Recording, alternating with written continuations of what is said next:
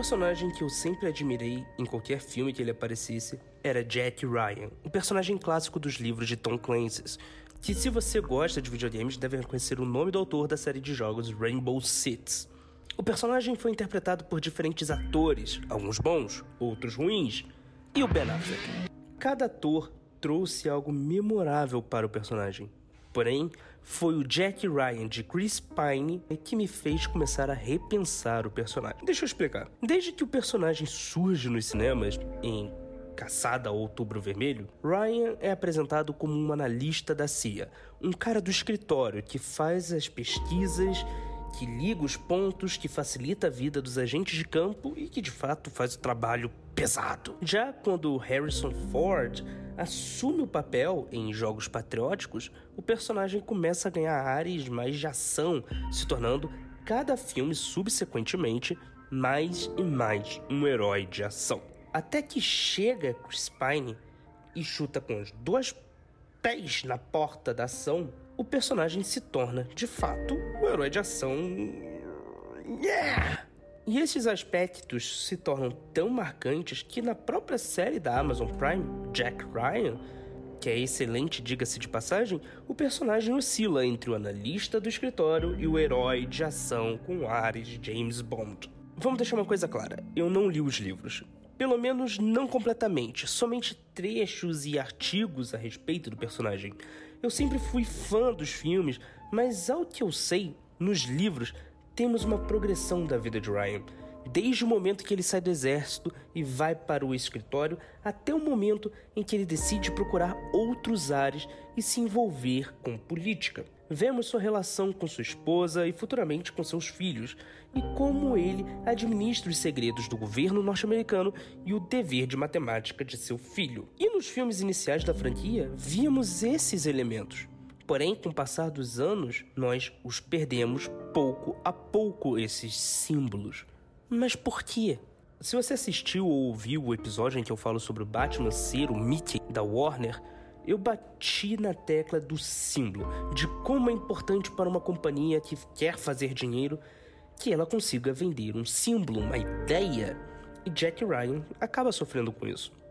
Vamos analisar James Bond, um espião notório, carismático, bom vivant, inteligente, perito em vários assuntos e que raramente precisa de ajuda de alguém. Ele representa o Reino Unido. Do outro lado, temos um pai de família que fica atrás da mesa do escritório e que depende de outras pessoas para resolver os problemas. Igualmente inteligente, mas ele está no escritório. Como vamos vender um novo carro de luxo do patrocinador? Ou mesmo terno sofisticado? Quem sabe o vestido bonito do interesse romântico? Se ele só fica no escritório. Precisamos contratar então um outro ator para as cenas de ação.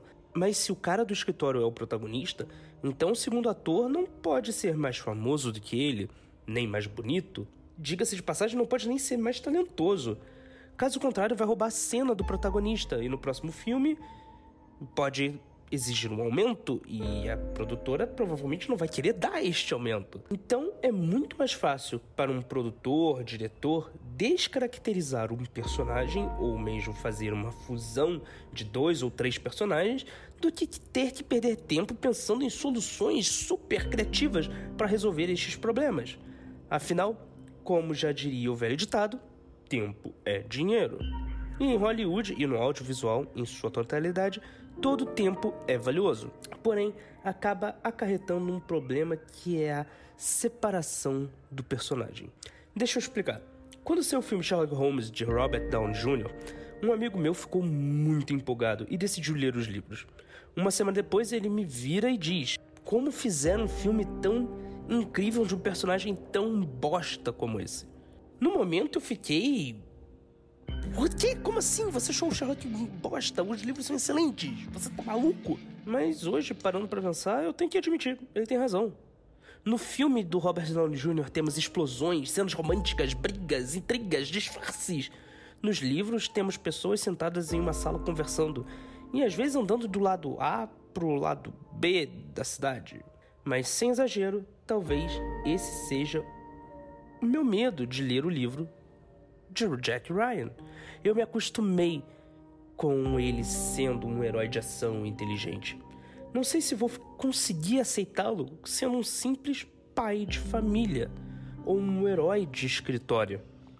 Hollywood, ao tentar tornar o personagem na versão americana de James Bond, acabou criando um personagem exclusivo do áudio e do vídeo, que sinceramente poderia se chamar Arnaldo Ryan.